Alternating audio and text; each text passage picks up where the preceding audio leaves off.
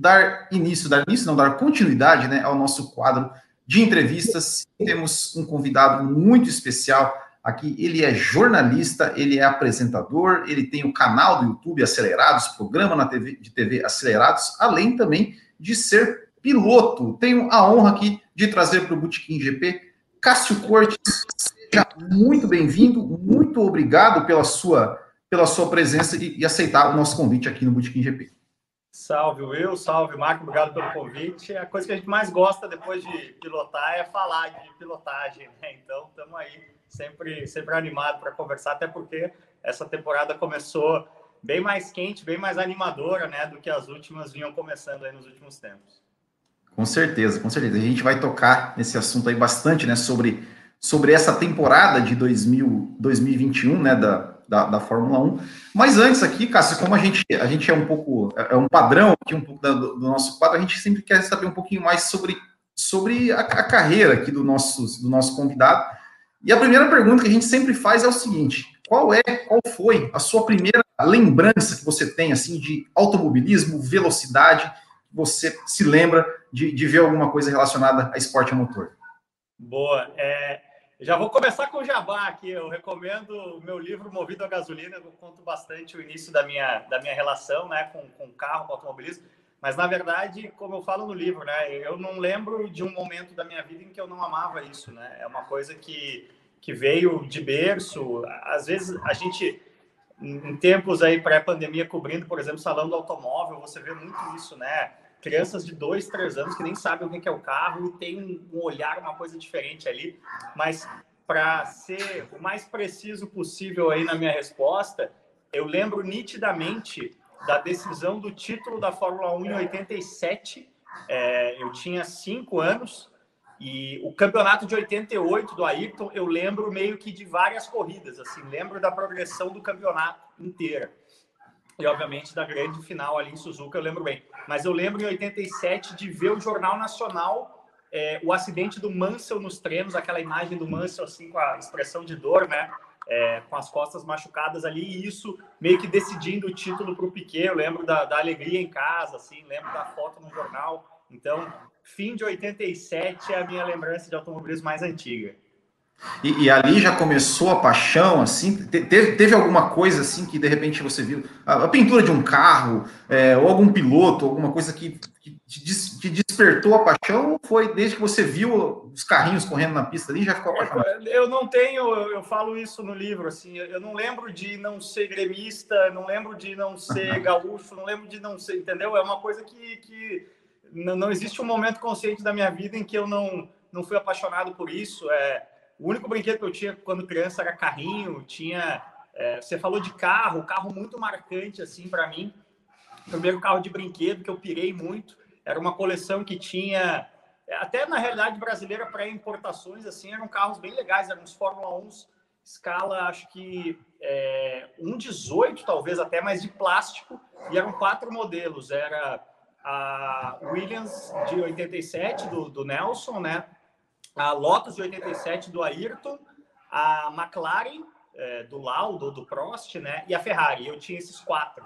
E é, para mim a pintura, assim, o carro mais icônico é, de infância, assim, de, de, eu gostar mesmo do visual, sempre foi a Williams de 87. Mas o piloto, né? Porque em 87 eu tinha cinco anos, então o piloto que depois com seis, sete, oito anos que você é, já consegue ler jornal e tudo mais e acompanhar toda a carreira, para mim foi o Ayrton, por uma questão generacional mesmo. E, e, o acidente dele em 94, ele tinha 12 anos, também foi, foi um grande trauma ali de, de início de adolescência. Com certeza.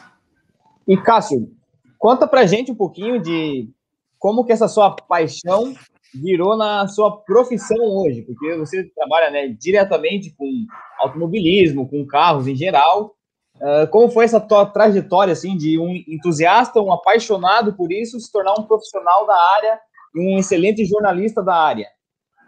É, eu brinco sempre que o, o, todo jornalista esportivo ele é um atleta frustrado na sua respectiva modalidade, né? Vocês estão vendo aqui, eu estou esperando o jogo do Grêmio, que já está começando. É, todo mundo que você vê falando sobre futebol na televisão gosta da sua profissão, imagino, mas o sonho mesmo era estar com a 10 da seleção no Maracanã, né? Então, é, eu, eu tinha, como criança, o sonho de ser piloto, mas uma família de classe média, em Porto Alegre, sempre é, é soube que era um negócio intangível, né? Então, desde, sei lá, 12, 13 anos, eu já tinha na cabeça que eu ia ser jornalista de automobilismo. Então, eu fui para a faculdade com esse intuito, até tenho uma paixão muito grande por futebol também, e o meu plano B, pelo fato do automobilismo ser um negócio mais é, menor, mais nichado, mais difícil, o meu plano B sempre foi trabalhar com futebol. Eu comecei trabalhando com futebol, eu comecei como repórter setorista, que a gente chama, né, de Grêmio Inter lá no Sul, na Rádio Grenal, que existe até hoje. É, mas é, sempre visualizei o futebol meio que como uma, uma etapa necessária para eu conseguir chegar no automobilismo. E quando eu me formo, assim que eu me formo, eu vou para os Estados Unidos e lá nos Estados Unidos eu eu me, me, estabeleço como, como jornalista especializado em automobilismo já desde 2004, né? Então, estou a fazendo jornalista fazendo conta é sempre difícil. Estou há 18 anos nessa jornada aí, 18 temporadas nessa jornada de, de, jornalista especializado em, em corrida, em motor. A minha paixão originalmente é o esporte motor mesmo, né? Mas é, no fim das contas fazer é, grandes veículos, grandes empresas parar de pé, na verdade, o, público do automotivo, né, do carro produto é bem maior. Então, a gente também gosta muito de carro de rua, é claro, mas a paixão original que me levou para a carreira sempre foi o esporte, a competição. É, e, e, tem uma, um pouco da sua história. Diz que você chegou ali até a, a, dormir no próprio carro durante a sua passagem nos Estados Unidos para fazer sua carreira. É, eu morei, morei, seis meses numa Dodge Caravan 93 que eu comprei por 800 dólares. É, era o início assim de internet, né? Forte. Então, é, quando eu cheguei nos Estados Unidos, eu, eu consegui um site que eu, eu mandava coisa do Brasil, era tipo um correspondente nessa época Lembrem que a gente tinha duas Fórmula Indy, né? Tinha a kart e a IRL, hum. muitos pilotos brasileiros envolvidos, somando as duas. Então tinha sempre coisa do Brasil assim para mandar. Eu mandava para esse site e esse site, quando eu cheguei nos Estados Unidos, falei, cara, quero ir para as corridas. Ele falou, beleza, te credencio. Isso é, é uma barreira muito difícil de quebrar, né? É, você conseguir, uma vez que você consegue o credenciamento e o acesso ao meio, aí, putz, aí você realmente está dependendo 100% de si, 100% de, de fazer um bom trabalho. E esse site ele era um site pequeno, existe até hoje, é, chama autoracing1.com. É um site pequeno, mas que a, a, galera da indústria mesmo, ele era quase um site de trade, assim. É, a galera toda lia. Então, o meu nome acabou ficando conhecido no mundinho ali da Fórmula Indy muito rapidamente. E, e, assim eu acabei conseguindo o visto de trabalho nos Estados Unidos com a Racer, né, que é a maior revista de automobilismo lá até hoje. E Cássio, você já, é, você já foi daqui uh, acertado com esse site para trabalhar ou foi no peito na coragem para os Estados Unidos e lá que você conseguiu esta, esse emprego ali? Cara, emprego não, porque não, não, não me pagavam, né?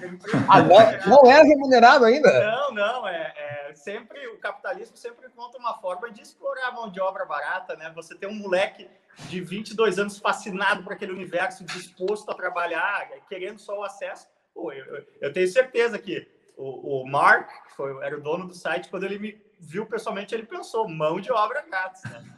É, mas é, sendo um pouco mais é, detalhista, detalhado na história, na, na, cronologia, eu fui fazer uma pós em publishing é, na Universidade de Nova York no verão de 2004 e é, para trabalhar com o mercado editorial, com revista, né? Nova York é o epicentro disso nos Estados Unidos. Então, o meu plano era conseguir algum estágio, alguma coisa na área em Nova York, mas aí eu comecei a esbarrar muito na questão do visto. É, essas posições de entrada, é muito difícil você convencer uma empresa, o custo e o tempo, né, para patrocinar um, um, visto de trabalho é muito grande. Então, são coisas que você faz para funcionários graduados, né, não para molecada, posição de entrada. Então, quando eu, eu fiz 11 entrevistas de emprego em Nova York, cara, engraçado isso, porque é, o nosso currículo, né, o brasileiro de 22 anos, jornalista recém-formado, ele tem um currículo muito melhor que o americano, né? O americano normalmente na faculdade trabalhou no McDonald's para pagar as contas e tal. E eu cheguei nos Estados Unidos já com três anos de experiência em repórter esportivo é, no Brasil, né? Então eu conseguia muita entrevista, mas não conseguia emprego com essa questão do visto. E aí nesse momento de desespero eu falei, cara, vou vou pegar o meu dinheiro aqui. Eu, eu tinha assim era o dinheiro de ficar mais um mês em Nova York tentando aluguel ou comprar a van. Comprei a van E falei com o Marco, por sorte, o Marco era baseado perto de Nova York, a gente almoçou e ele explicou, cara, eu não consigo te pagar, mas eu consigo te credenciar. Eu falei, cara, é tudo que eu quero.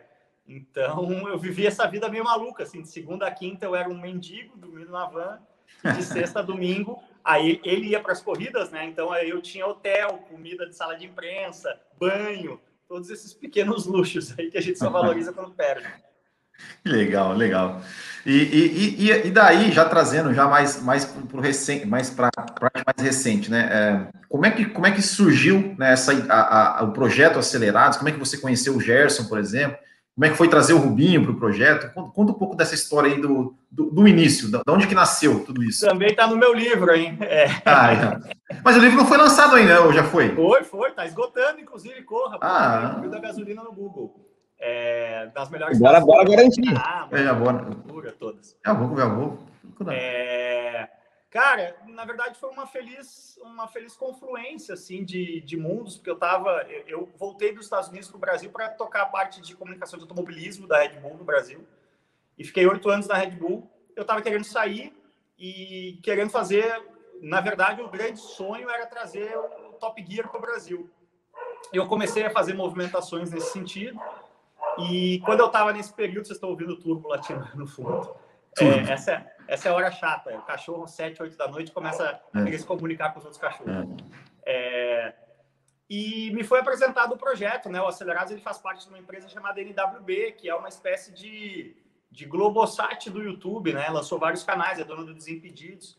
E eu, quando eu estava na Red Bull, me foi apresentado o projeto da NWB, que já tinha lançado Desimpedidos, e a NWB tinha convencido o Rubinho a entrar no YouTube. Então, quando isso me foi apresentado, eu falei, nossa, isso aqui é um negócio interessante, quero estar envolvido. A gente conversou, saí da Red Bull. É, o próprio Rubinho tinha a referência de Top Gear, de ter feito lá na, na Europa, né? Então, era um negócio que também é, fez sentido para ele.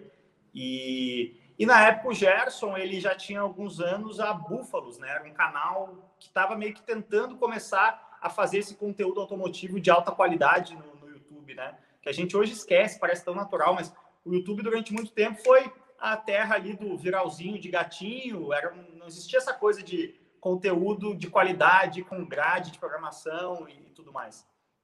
É, então, meio que na ideia de dar um, um kickstart rápido no, no Acelerados, é, eu chamei o Gerson para ver se a gente fazia Búfalos virar o acelerado, o que viria a ser o Acelerados, né? Foi assim que, que a história começou. Eu conheci o Gerson de do mundinho, né? Os jornalistas de automobilismo aqui de São Paulo todos conhecem, não são muitos, né? É, tem mandar um abraço aí para o Rodrigo França também. Há muitos anos organiza a FIAC, né? O campeonato de kart amador dos jornalistas. então conhecia o Gerson desse mundo aí. Só antes de passar para o Marco fazer a pergunta, só, só, deixar um registro que essa pergunta, né, de, sobre o início do Acelerados foi um apoiador nosso que mandou, o Nayan Souza, é, mandou ali no nosso grupo de apoiadores, só para deixar registrado. Vai lá, Marco. E também de, de deixar claro ó, quem está nos assistindo aí, se quiserem mandar uma pergunta, alguma coisa, a gente está de, de, olho no chat ali e leva diretamente é. para o grande Cássio. E um super chat sempre é bem-vindo, né? É, com certeza. E se sair gol, me avisem aí, que eu não estou conseguindo ver o gol. Não, pode deixar o jogo para você ali, ó. Eu tô, também. Mas, enfim, Cássio, é muito, muito legal essa né, a sua trajetória de chegar até até o YouTube ali, com o Rubinho, com o Gerson, mas e, e essa, é, nesse ritmo de profissionalização do YouTube, como que foi essa, essa saída do Acelerados do, do YouTube e a chegada na, na televisão? É, não é bem uma saída, né? A gente é. continuou. Eita. É, foi. foi é. Espera aí que eu vou ter que atender a campainha. Aqui é televisão. Tudo bem. Né? Legal. Né? É. Chegou, chegou. Alô? Chegou a cerveja. A pizza? Espera aí que ela tá no banho, já vou pegar aí. Não, chegou coisa para minha mulher aí. Vamos lá, vamos ver se o é. 4G segura. Vou até o portão aí. é, deixa eu tirar do Wi-Fi, deixar no 4G. Legal. Vamos ver se legal, vai. Legal, legal. Ah, esse, isso, isso que é bacana. Estão tendo um isso que é, exclusivo aí. Isso da, que é ao vivo. Da casa que tá em obras aí para virar estúdio. Olha aí, ó. Aí o, o turbo Meu. na área aí. Tô, tô é. vivo aqui. o, o, tur, o Turbo, com certeza. Boa, Como todo bom cachorro deve latir pro, o cara que entrega pizza de moto. É, esse aí é, é de praxe, né? É. Não, é, assim, a gente nunca teve. É, o planejamento original nunca foi ir para televisão. Não é que nunca foi, a gente sempre imaginou que seria uma possibilidade, mas o Acelerados ele é um canal de YouTube, né? Sim. É, o negócio, o nosso negócio é um canal de YouTube e, evidentemente, com os resultados legais que a gente teve desde o começo, né, no YouTube, rapidamente a gente se tornou aí o canal até virar o maior levou um tempinho, mas rapidamente a gente se tornou mais relevante, né? Deixa eu botar de volta no Wi-Fi aqui. Hum. E na época, é, durante muitos anos, né, o SBT, que sempre foi o, o vice-líder de audiência no Brasil, mas ele nunca teve um, um competidor direto para o auto esporte né, na Globo. E Sim. quando o Rubinho saiu da cobertura de Fórmula 1 da Globo, no fim de 2014, naturalmente o SBT viu aí uma, uma oportunidade, né? E aí a gente começou a conversar. Mas o, o, o programa do SBT sempre foi um, uma espécie de apanhado do que a gente fazia no YouTube, né? A coisa sempre caminhou lado a lado, né? O nosso.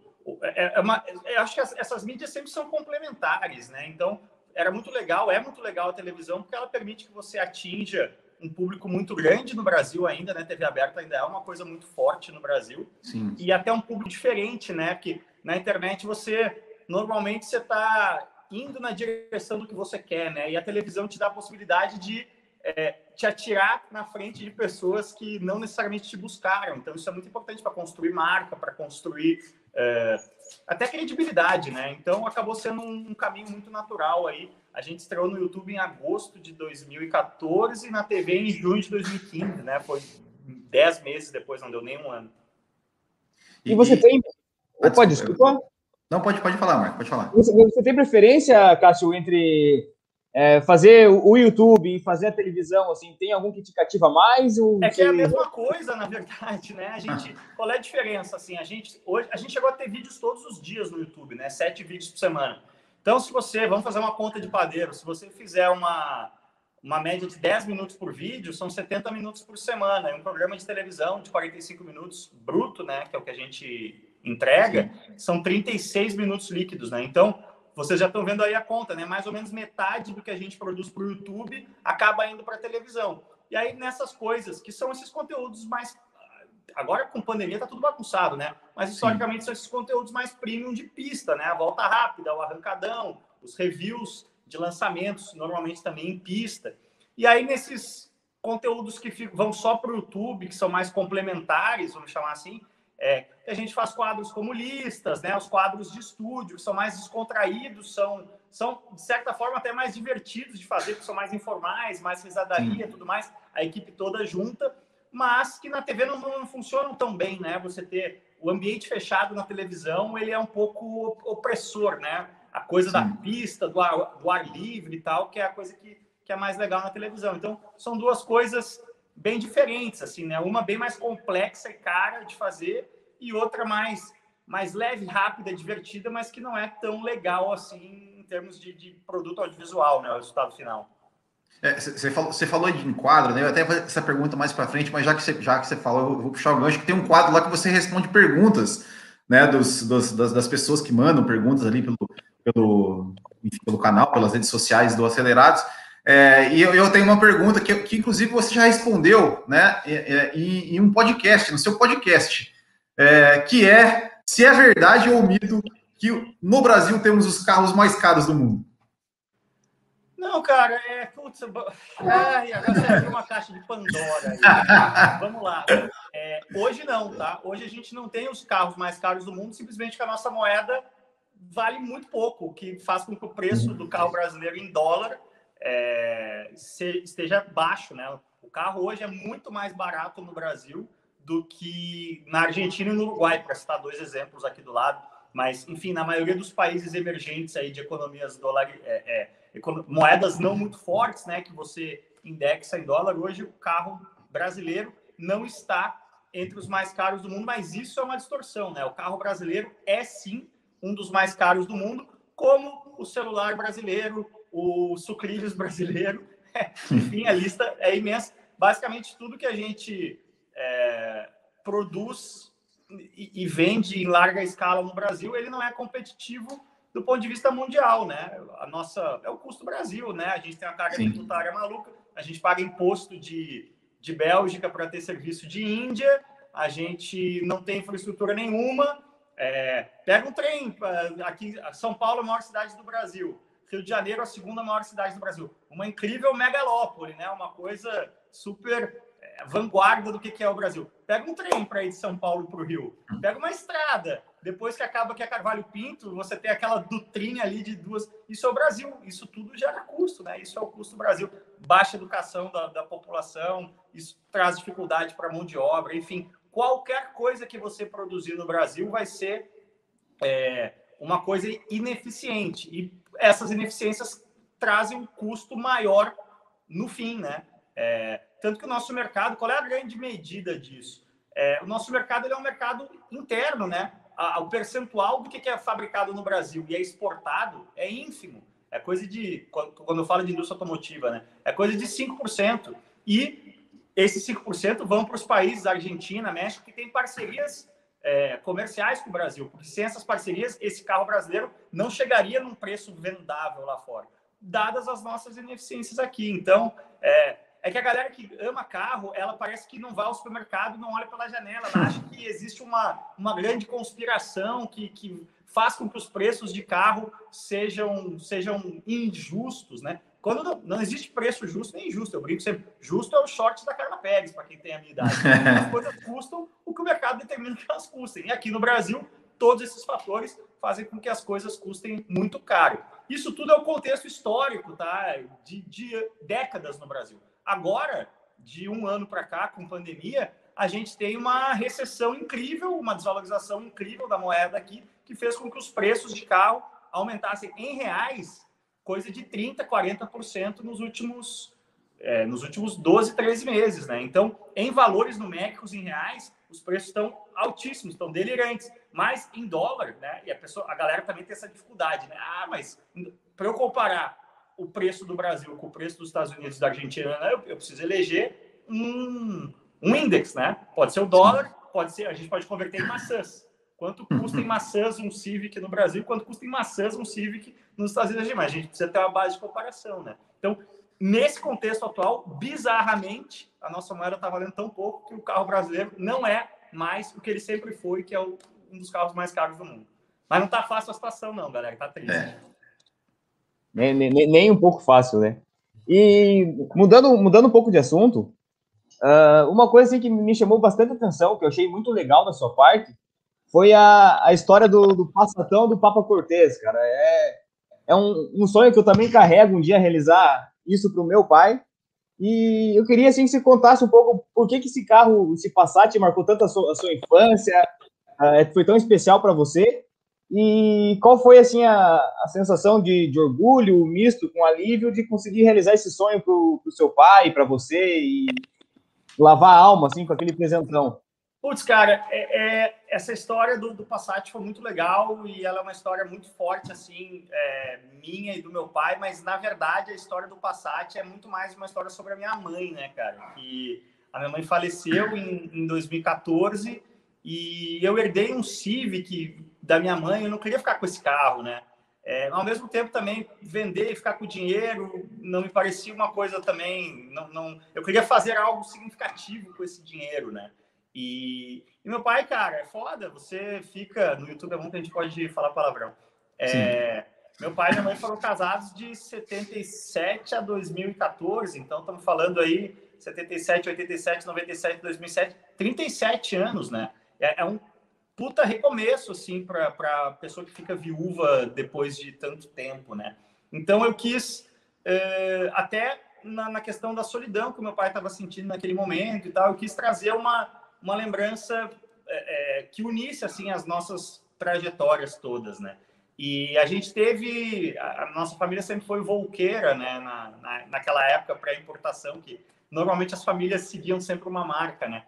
Então, meu pai tinha esse Passat TS e, e a gente se mudou para a casa que, que, meu pai mora até hoje em 87. Meu pai é engenheiro civil e a, a nossa casa de Porto Alegre, é, é, por ele ser da área e o meu padrinho era arquiteto, também é uma casa muito legal, sabe? Um trabalho de amor assim mesmo dos dois. E tem uma foto clássica da família que é com esse Passat com a casa em obras. Então, eu queria achar o Passat, aquele Passat. E tentei achar e não achei a unidade exata, mas achei um muito parecido na cor que era do é, cor exata do Santana que meu pai comprou depois daquele Passat. Então, quando eu achei esse carro, olha a quantidade de fatores, né? Era o Passat TS do mesmo ano, 82, né? Que é o ano que eu nasci. É, é aquela coisa, né? Os passateiros, é o farol certo, o pisca certo, a grade certo, o interior idêntico e ainda na cor que tinha um significado, né? Então, quando eu achei esse carro na internet, cara, eu assim, se o cara tivesse chegado lá e falado, não, não é o preço que está anunciado, é o dobro, eu teria comprado igual, porque era o carro. É... E aí contamos toda uma história. Também coincidiu um pouco com essa estreia do Acelerados na televisão. Então eu também queria fazer algo. Quando você vai para a TV aberta, né? No, no, YouTube a gente Sim. era uma coisa muito nichada, muito core mesmo de falar.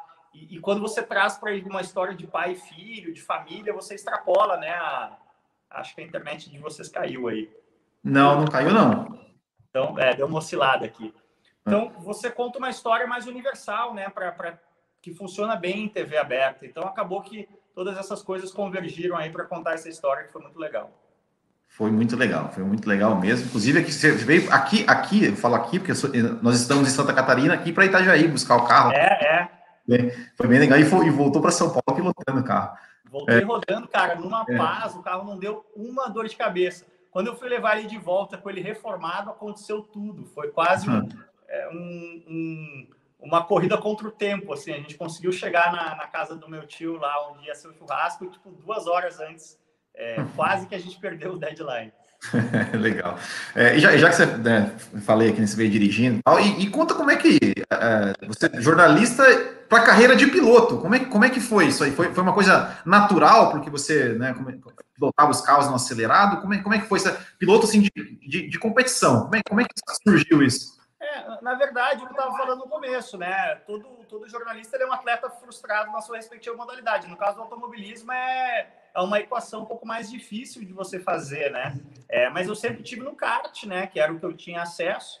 E quando eu for para os Estados Unidos, aí eu consigo começar a participar de coisas mais profissionais, como jornalista, né? É, corri de Rotax, algumas provas lá nos Estados Unidos, participei do Mundial de Kart Indoor, que foi uma experiência muito legal. É um dos meus que textos legal. preferidos, cara, que eu escrevi para o site do Speed Channel e o site, enfim, o Speed Channel acabou, o site foi derretido, eu nunca mais consegui achar esse texto. É, e aí eu volto para o Brasil, volto para o kart, e aí também dentro do universo Red Bull começo a ter acesso a, a bastante coisa, né? Então em 2007 a gente é, junto com o Rodrigo França também, a gente lança a equipe dos jornalistas nas 500 milhas de kart e começa a participar da Pro 500 e das 500 milhas de kart todo ano, né?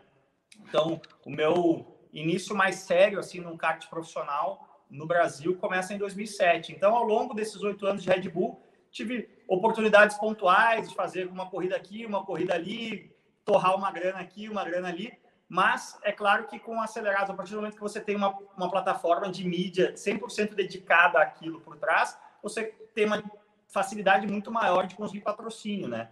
Então, a partir de. No fim já de 2014, a gente faz uma prova na Lancer Cup e, e eu nunca tinha feito nenhuma corrida de carro em nível nacional, né? CBA. E na primeira vez que fiz, fiquei em segundo lugar na categoria Lancer R, que tinha uns nove carros, fiquei em segundo. O Gerson ia ganhar, a bateria a gente dividiu, ia ganhar e se envolveu num enrosco. Então, o próprio Gerson e eu, a gente se surpreendeu com, a, com a, a, a o nível que a gente estava. A gente achava que a gente estava um pouco mais para trás nesse começo, né? E aí, com esse bom resultado da Lancer Cup, surgiu o convite para correr na Sprint Race. Aí depois conseguimos patrocínios para nos manter por muitos anos na Sprint Race. E meio que o resto é história, né? Da Sprint eu consegui é, levar patrocinadores para a Copa HB20. Fiz a temporada inteira no passado. Comecei a primeira corrida de Copa HB20 foi em 2019. Mas, cara, a galera até perde a conta, assim. É, é, é, a gente correu de muita coisa já nessas oportunidades pontuais. Já corremos de Fórmula Inter, de Fórmula Academy, até no Rally, na Mitsubishi Cup. Fiz dois dias dos Sertões de UTV em 2016. É, eu tenho muito orgulho disso, assim, dessa variedade e do fato de você pular na parte funda da piscina, né, numa categoria nova e tentar observar e aprender e muitas vezes conseguir resultados bons, né? Essas categorias todas que eu citei são categorias que eu fiz pódio, até ganhei corrida. Então. Foi campeão, é, né? É, não, aí, na sprint, sim, com o campeonato full time, mas eu digo essas oportunidades pontuais, assim, de andar na Mitsubishi Cup, de andar numa Fórmula Inter, numa Fórmula Academy, já no primeiro final de semana, você começa tomando um, um puta pau mesmo, né? E aí vai observando e vai evoluindo, e no fim você consegue construir no, no, no, dia que realmente importa, né, que é o domingo, você consegue construir um resultado que traz um troféuzinho para casa, é, é, muito gratificante. Este ano a gente está fazendo a temporada completa da HB20, da Gold Classic, né, nosso Fusca Atômico, ganhamos a primeira, é, e agora estamos aí aguardando a próxima é, na pandemia. E tem umas outras categorias aí também que a gente deve dar uma brincada esse ano. Bom, Cássio, a gente já, já vai falar um pouquinho também sobre a, né, a, a HB20, a Copa HB20, mas como foi a, Você falou um pouco sobre a, sobre a Sprint Race, mas queria saber como foi assim, a, a experiência, mais especificamente para a Sprint, e a sensação de ter sido campeão. Em 2018, se não me engano, foi que você foi campeão da Sprint, né? Foi assim, um, uma lavada de alma na tua carreira de, de piloto, assim, uma, uma grande conquista para você? Ah, cara, eu posso te dizer que se eu tivesse nunca mais entrado num carro de corrida ali, depois daquele dia, sei lá que dia era, 15 de dezembro de 2018, se eu nunca mais tivesse entrado num carro de corrida depois ali, eu estaria mais do que realizado, cara. É, é muito mais do que eu jamais havia pensado que seria possível. É, porque sempre foi um, acima de tudo, uma paixão e, e uma coisa é, é quase que um diletantismo, assim, né? Um hobby, porque no fim das contas a gente tem é, a nossa profissão mesmo é jornalista, né? A nossa rotina é, é, é criar conteúdo, é produzir muito conteúdo, né? Dar, ter canal de YouTube dá um trabalhão, né? São 250 vídeos por ano. Então, você é, poder dividir a pista com pessoas que realmente se dedicam full time ao automobilismo e conseguir andar próximo delas e, e disputar com elas muitas vezes é algo cara, extremamente gratificante, assim, que eu tenho, tenho um orgulho muito grande. A sprint é uma categoria muito legal, tanto que de lá para cá vem num crescendo incrível, né? Hoje tem aí esse formato de bolha de Camaro e Mustang, grid cheio, tudo mais. E, e é um carro de corrida é, é, puro sangue, vamos chamar assim, né? Que parte de um chassi tubular, com pneu slick, com motor central, com câmbio sequencial. Então, é, putz, foi uma experiência legal demais. Legal, legal. Eu tenho, eu, eu, aqui em Santa Catarina, conheço né, o Jorge Garcia, que foi piloto da Sprint, acho que está na HB20 também esse ano. O, o Ed... de carro esse ano, eu, Jorgão. Ah, é? É mesmo, legal. O, o Edgar Favarin também era daqui, conheci ele, conheço o filho dele. É, e, e, eu queria perguntar o seguinte: é, é, existe algum tipo de. É, é, como é que é para alguém que, que quer piloto dessa categoria, assim, é, tem que fazer, tem que ter um, pontos para uma super licença aqui no Brasil também, mais ou menos, né, fazendo essa correlação com a Fórmula 1, como é, o, que, o que tem algum pré-requisito necessário? Você precisa ter carteira da CBA, né? E a carteira uhum. da CBA, você tem um primeiro estágio em que você. É, aí tem, cada curso ele oferece programas diferentes, tá? Mas você tem é, na sua primeira experiência digamos, o curso mais barato, acessível, vai te tornar um PC, que a gente chama, né? Piloto de competição. Acho que teve gol do Grêmio. Dale. Gol do Grêmio. é... E aí, esse é o tipo de, de carteira que te dá acesso a, a competir em campeonatos regionais, por exemplo, de turismo. É... Em outros cursos um pouco mais complexos, mais caros, com carros mais rápidos, você, você vai sair desse curso formado um PGCB, que a gente chama, né? O piloto graduado de competição nível B. É, e com uma graduação PGCB, você já pode correr na, na Sprint Race GP, né? Que é a, a Sprint Race para pilotos mais iniciantes, mais ou, ou, gentleman drivers, que é a categoria que eu fui campeão, né? É, e aí, ao ser campeão da, da Sprint Race GP, eu me credenciei a ser um PGC A, piloto graduado de competição A, que é a minha graduação hoje, que é o que permite que eu corra na categoria Pro da HB20. Então, é um pouco essa escadinha. Mas é, é, não existe nada de, de super licença, por exemplo, para você ser um PGCB, né? Você uhum. não precisa ter resultados de pista, você precisa completar é, determinado estágio de curso, né, de, de pilotagem. E tem, assim, muita diferença entre a, a Copa HB20 e a, a Sprint Race, assim, na, na, na pilotagem, no, no, no carro? É, ah, é, cara, é uma diferente, é, as duas? Uma é vôlei de quadra e outra é vôlei de praia. Assim. Tem uma bola e uma rede, mas é muito diferente, né? HB20 são 40 carros, muita trocação de tinta, muito toque, tração dianteira, pneu radial, é, é outro, é outro universo. Né? Câmbio manual. É, e, e, bom, só para a gente, antes da gente começar a falar sobre Fórmula 1, é, eu vi que vocês estão, né, vocês ali no Acelerados, eles estão é, cobrindo, né, a, a, a Extreme E, né, inclusive vão, vão fazer, né, abertura aqui, aqui no Brasil, é, até o, tem, a gente tem uma pergunta também do, do, Michel Feijó, que é nosso apoiador. Ele perguntou, né, como, como a SME vai correr em diversos é, é, climas, né? Gelo, des, correu no deserto, vai correr é, na areia, é, no gelo, na Amazônia, na, na, Patagônia, se não me engano, né? Terra do Fogo lá. É, primeiro, né?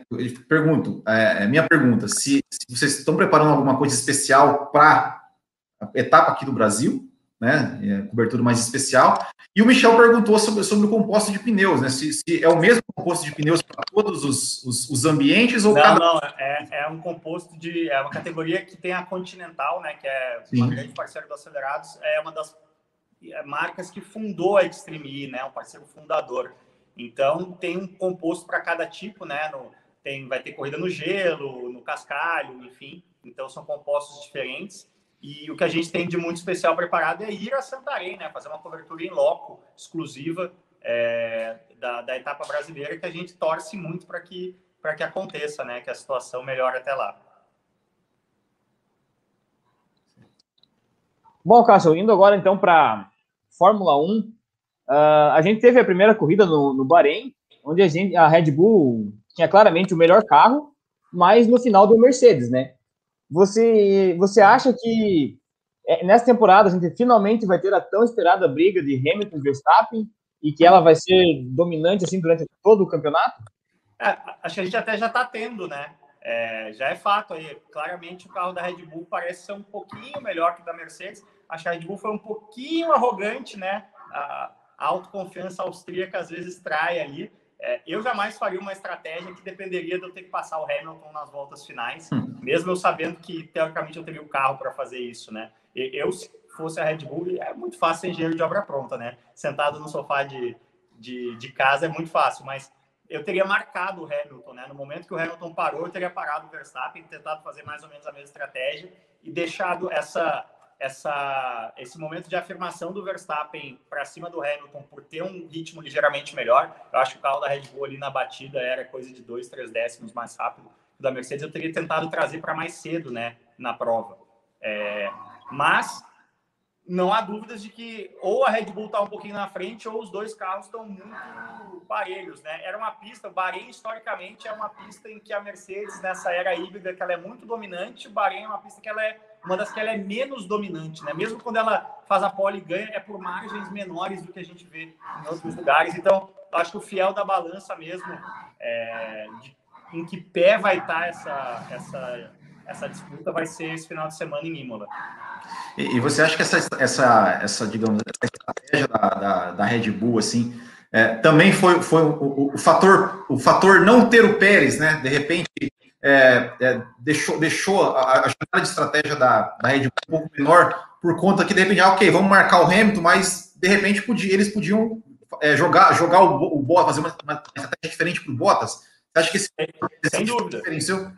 Sem dúvida. Faltou, o Pérez foi contratado justamente para ser o cara que impediria isso, né? Deu tudo errado para ele naquele final de semana, mas é, faltou ali o Pérez e, e sem dúvida a, a, Red Bull não marcou o, o Hamilton temendo beneficiar o Bottas. Mas, sinceramente, dane-se. Eu acho que o Verstappen ser segundo atrás do Bottas na frente do Hamilton, muito mais negócio do que ser segundo atrás do Hamilton, né? O, o campeonato do, do, do Verstappen, para mim, esse ano, é uma grande regata. Ele precisa marcar o Hamilton. Ele precisa estar sempre uma posição na frente do Hamilton, porque ninguém vai, vai fazer frente para eles ao longo do campeonato inteiro, né? Quando você pensa em 23 corridas.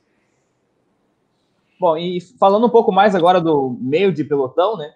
Você apostou no, no Tsunoda como a, a grande surpresa de, de, dessa temporada. O que, que você achou do, do, desempenho dele no Bahrein? E acha que ele vai brigar assim, de, de igual para igual com o Gasly? Pô, tô, tô parecendo o cara que mais manja de Fórmula 1 agora. Eu tô falando de Tsunoda, Tsunoda, Tsunoda. O cara chegou e, e chegou chegando. Mas é que é, eu convivi bastante com esse programa de pilotos da, da, da Red Bull nos meus oito anos de Red Bull, né? Fui muito para a Áustria, conheci lá o, o, DTC, né, que é o centro de treinamento ultra high-tech, meio parece o treinamento do Ivan Drago no Rock 4 lá na E tive muito contato com o, o Thomas Uberol, né, que é o cara que é o chefe de marketing do automobilismo da Red Bull. Teoricamente, no papel, ele é o chefe do Christian Horner e do e do Helmut Marko, é óbvio que na prática é o, o é o cara que tem a orelha do Mateschitz, né, o dono da Red Bull, na hora de tomar as principais decisões, e o Horner é o cara que é o chefe da, da equipe mesmo. Mas eu, eu vi muito o que, que é o modus operandi, essa coisa bem bem brutal, né, de, de jogar os pilotos em condições adversas, e o Marco, ele, ele acredita na, na numa coisa meio jogos vorazes, assim, vamos jogar todo mundo para se matar e quem, quem nadar né, nesse lago de tubarões é quem ele acredita. E eles fizeram isso duas temporadas consecutivas com o Tsunoda, e na Fórmula 3, na Fórmula 2, e ele saiu nadando. E, e, quem acompanhou, ano passado foi o primeiro ano, é, em muito tempo, que eu confesso, talvez um pouco pela pandemia, mas principalmente pela Fórmula 2 estar no YouTube, é, que eu acompanhei Sim. a Fórmula 2 inteira, cara. Eu vi todas as corridas de Fórmula 2 ano passado. Quando passava só na TV, algumas corridas 4 da manhã e tal, puta, não dava para ver. Mas ano passado você perdia, puta, ver a íntegra no, no YouTube, né? E eu fiquei Sim. muito impressionado, cara, com. com, com é, é, você percebe, por exemplo, no, na, no combate roda a roda, ele tem aquela coisa meio do Ricardo, sabe? De ser muito é, ousado, mas é, raramente cometer erros graves.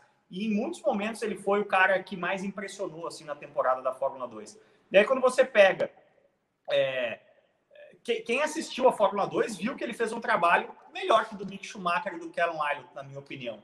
É, tendo toda a questão de, do motor Honda forte para esse ano, ia ser difícil o Tsunoda não ir bem, né? O que eu acho que ele não vai fazer é bater o Gasly ao longo da temporada, de forma alguma. O Gasly é o cara que tem muito mais bagagem e tal. Mas eu até falei nesse preview, eu acho que o, o, ponto do Tsunoda e todo cara que chega numa categoria, ele precisa mostrar o que o, em inglês se chama de flashes of brilliance, né? Ele precisa mostrar flashes. Ele não precisa ser tão regular e tão coisa, mas nos, quando a coisa está alinhada, ele pode entregar algo diferente, algo especial. Ele precisa ter esses dois, três, quatro picos no ano para mostrar que ele é especial. O Tsunoda fez isso na Fórmula 3, fez isso na Fórmula 2 e está começando a fazer isso na Fórmula 1. Eu acho que ele vai fazer isso mais algumas três, quatro vezes ao longo do ano, além de oferecer provavelmente o melhor rádio aí da, da temporada, porque ele gosta muito de um palavrão. É, não, aí você falou, você falou agora aqui na, no seu comentário, e eu, eu, até tinha separado uma parte, né, do para te fazer uma pergunta, porque quando, quando se, você tem uma referência a Rock Balboa, eu não posso deixar passar. Né? E você, você falou também do, do da, da, da Haas né, que a Haas é, seria como o, se o Ivan Drago tivesse ganhado do Rock Balboa. Explica, explica um pouco essa história aí da, da, da, da sua dessa, dessa Haas. É, é um pouco triste a trajetória da Haas, né? Porque a Haas ela nasce de um sonho americano, né? É, o contato do, dos Estados Unidos com a Fórmula 1, hoje ele é muito maior do que era 15, 20 anos atrás. Hoje a gente tem é, um grande prêmio dos Estados Unidos estabelecido em Austin, tem uma equipe bem ou mal americana. Mas, assim, é, 10 anos atrás, a presença, 10 não, né? 20 anos atrás, a presença dos Estados Unidos na Fórmula 1 era traço sobre traço, até pelo horário, né? O horário europeu faz com que as corridas sejam muito cedo lá. Inclusive, uma história que eu falei poucas vezes, mas o, o, o motivo de eu ter conseguido a vaga aqui é, para tocar a comunicação de automobilismo da Red Bull no Brasil é porque eu fiz a matéria de capa da Racer com o Scott Speed né? Que foi um grande trabalho que a Red Bull fez de muitos anos nos Estados Unidos para poder conduzir um americano até a Fórmula 1. E a Haas é meio que herdeira desse sonho, né? É um negócio super idealista do Jimmy Haas, se você for pensar. Decidiu gastar dinheiro do bolso ali, fez um carro que era inspirado na, no ônibus espacial, que é outra coisa maravilhosa aí da trajetória dos Estados Unidos. E ver a falta de competitividade, todos os problemas políticos que a Fórmula 1 causou, né? A divisão pré-Liberty, né? A divisão da grana pré-Liberty era muito burra, né? Você fazia, você dava mais aos que tinham mais, e isso, Sim. em bom português, dá uma bela brochada no Gene Haas aí. Depois teve o papelão da Rich Energy, outra brochada. Chegou uma hora que ele falou: é, quer saber? Não gasto mais. O que manteve a Haas na Fórmula 1 foi o teto de orçamento aí, que com a pandemia ficou mais forte ainda, e o novo regulamento. Então a Haas está no modo cruising, né? Vamos deixar chegar aí em 22 todos os recursos aplicados em 22. Pega aí a grana de dois rookies para manter a porta da lojinha aberta em 2021. E infelizmente, um desses rookies aí é um russo babaca, né? Então, o carro agora tem as cores da empresa do pai desse russo babaca. É, é, é o Drago ganhando do rock. É. E, Cássio, falando agora um pouco da, né, da Haas, uh, sobre esse martírio do Dini Haas e todo esse sofrimento com o desempenho, me lembrou da, da, da, série agora do Drive to Survive, né? Eu quero, você como profissional da, da área, você assistiu o Drive to Survive? É, não viu? Gostou? Achou legal? É, eu fiz uma, uma série com o Cacá Bueno no Discovery Turbo em 2014, é, junto com o Acelerados, ó, que lançou, fiz esses dois projetos ao mesmo tempo. É uma série chamada O Sonho do Mundial que, que eu era o diretor e o roteirista, e a gente fez um reality sobre as seis etapas ali do Mundial Blank Pen, né? Que tinha a equipe brasileira, que era o Cacá Bueno e o Sérgio Jimenez. Então a gente. É, eu tive muito na pele essa experiência de estar tá lá no final de semana, cara. Você capta 40 horas de material e aí você tem que transformar aquilo numa narrativa de 24 minutos.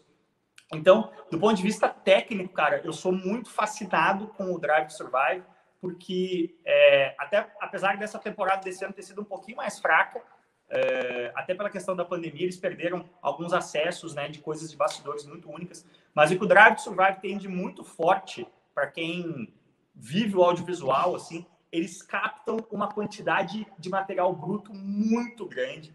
E o grande diferencial deles é o roteiro de edição. Eles pegam desse material bruto, eles encontram os pontos, e eles, eu digo, é porque para você fazer isso, cara, você precisa de braço, você precisa de horas homem. Então, eles devem ter uma equipe ali de 10, 15 roteiristas que vai acompanhando as linhas narrativas de toda a temporada e vem aonde as coisas se conectam e fazem esse roteiro de um episódio, contando uma história de início, meio e fim, que é, você pode ver, ah, é, nos episódios ali da Haas, por exemplo, da, da temporada toda a questão do Rich Energy ali, por exemplo, da temporada passada, você vê muito isso. É uma história com começo, meio e fim, totalmente atraente, uma história que te gruda, mas se você parar para olhar, é, essa história ela foi construída em é, uma coisa que foi captada na, na, na, como é que se diz, na coletiva de lançamento do patrocínio, aí uma Sim. coisa é captada no sexto GP do ano, outra coisa no sétimo, aí pula para o segundo, vai para o terceiro, vai para o décimo quinto. Você amarrar isso depois numa história é, tão, tão, tão atraente, é um trabalho de, de roteirização assim magistral, obra-prima mesmo. Com certeza. E, e, e vocês, né, do, lá, lá, no Acelerado, vocês conversaram com o Charles Leclerc, né? Como é que, como é que foi, assim, com a conversa com o Leclerc? Também conta um pouquinho, né? Apesar que não, é, foi o Gerson que, que, acabou guiando, né? Como que vocês foram selecionados para guiar uma Fórmula 1? Conta, conta também um pouquinho dessa história. Não, peraí que você está trocando as bolas, né? O Gerson guiou é, o Fórmula 1 a convite da Renault. E ah, nós é. temos um desafio, o Gerson e eu, contra o Vettel, né? No Velocitar, com, com uma Ferrari de rua. No fim, Sim. o Vettel teve muita sorte, porque ele guiou no seco, o Gerson guiou no início de garoa, e eu guiei debaixo de um dilúvio, né? Isso foi em 2018, foi o início da parceria do Acelerados com a Shell, que eles realmente fizeram uma surpresa espetacular para a gente. E aí, em 2019, é, já o Leclerc já era o foco, né? E até porque a gente já tinha gravado com o Vettel no ano anterior, a gente conseguiu é, fazer algo um pouco mais simples, né? A disponibilidade de tempo do Leclerc era menor, mas a gente trouxe ele aí para comer coxinha e conhecer um pouco de Brasil e, e, conhecer até um fã brasileiro, Marcelo Maranello.